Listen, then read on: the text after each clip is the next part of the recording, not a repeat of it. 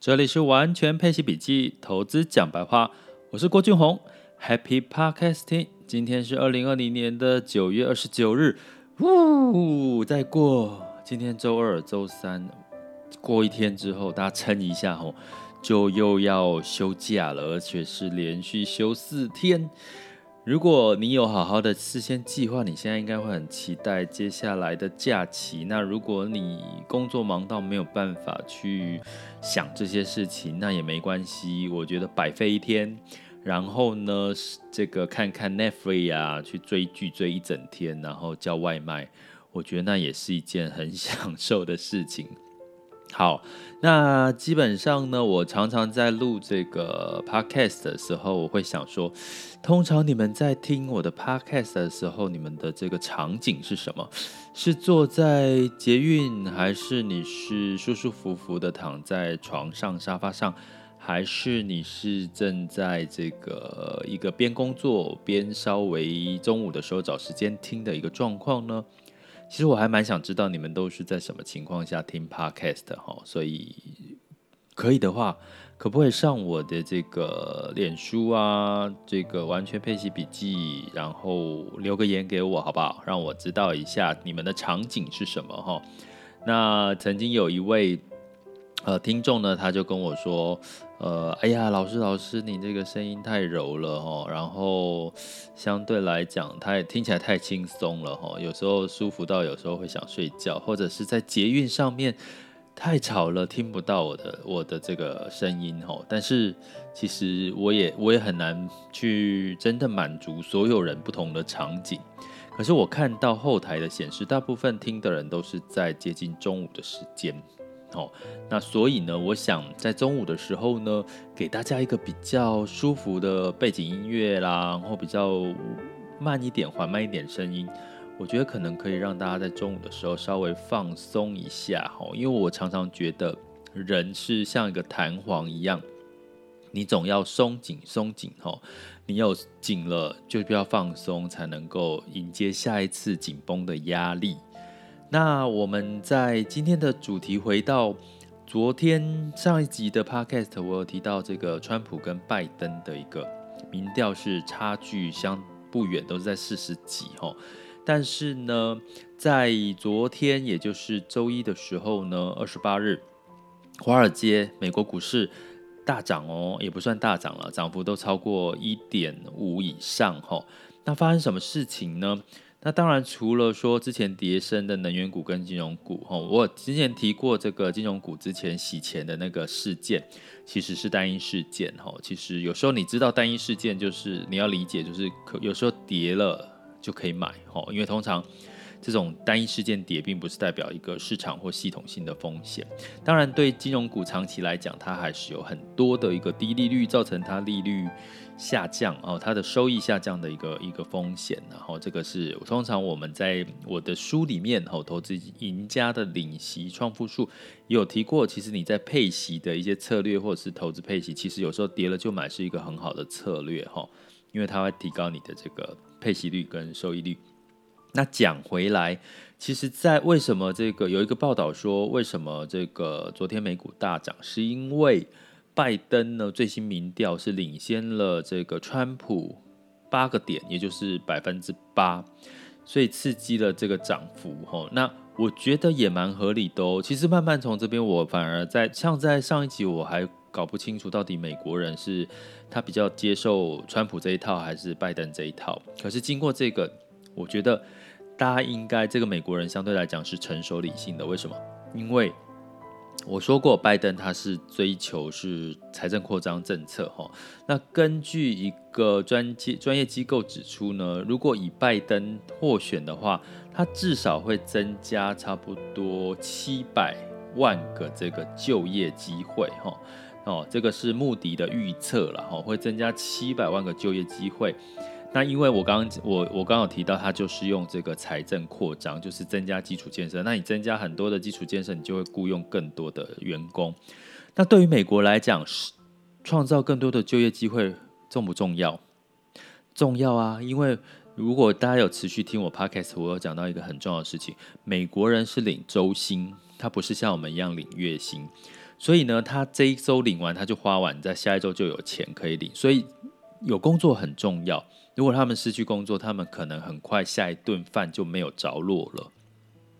所以，以这样的逻辑，其实为什么美国那么重视失业率、失业率这件事情？为什么这个联准会它的主要的目标，除了控制物价通膨之外，另外一个就是维稳就业？哈，那当然就是我刚刚讲到这个，他们领周薪跟不太储蓄有很大的关系。所以，拜登的这个策略创造这个更多的工作机会，那可能美国人也看到这个是他们要的，哈。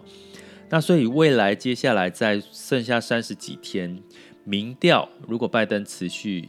胜选的话，其实某种程度对于什么？对于这个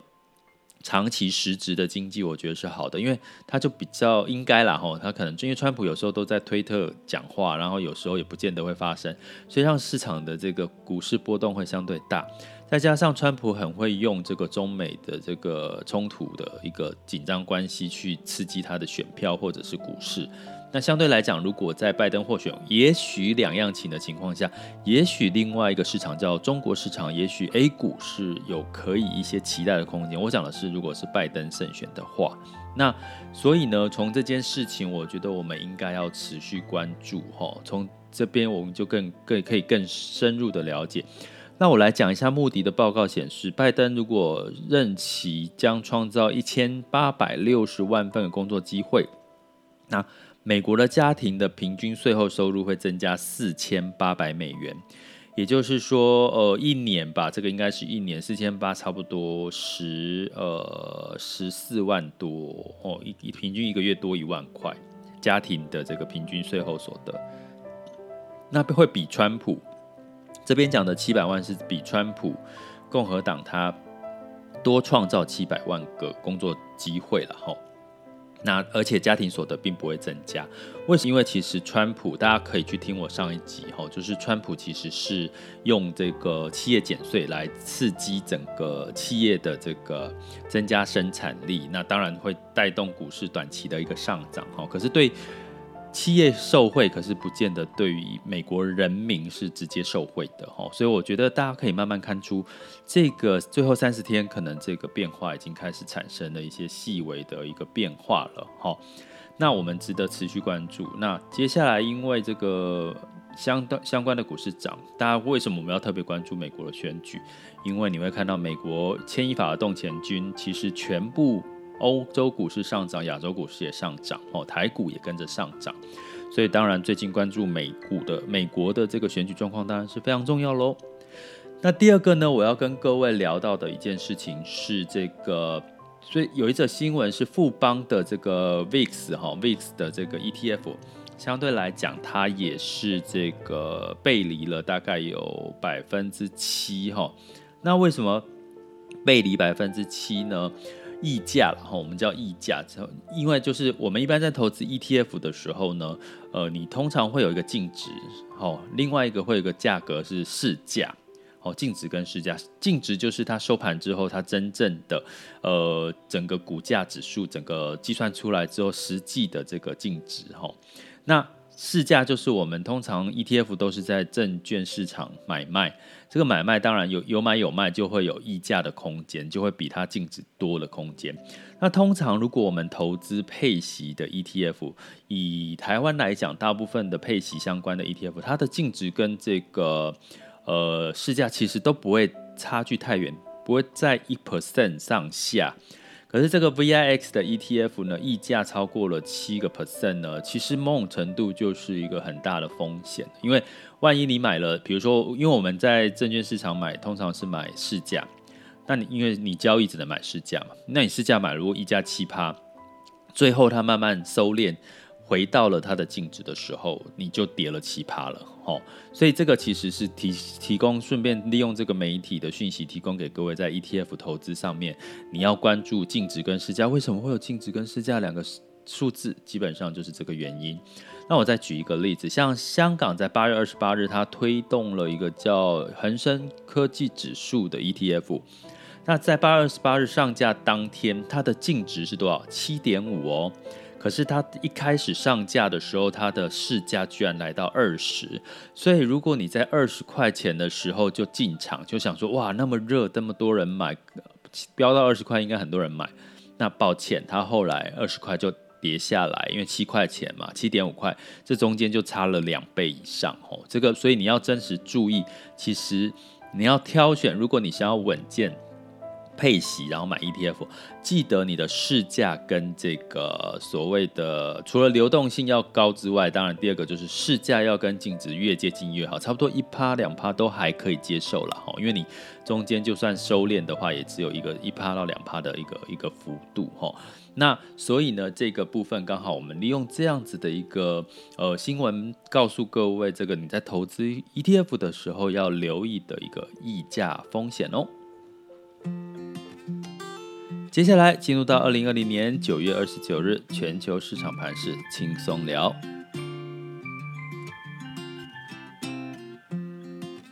好啦，那在这个我们前面有提到，其实因为这个民调开始有一些差距，其实。民调通常差距也代表就是你的选举变数会比较少一点，你差距越多就更清楚谁会当选哦。那这个变数少也会让股市的波动少一点，因为大家比较明确知道下一步会发生什么事情。那在这个美股呢，因此呢全面上涨了一点五 percent 以上，纳斯达克上涨一点八七。那在欧洲股市呢，也因为之前受重创的银行股反弹回升，因为我提过银行股的这个洗钱事件是单一事件。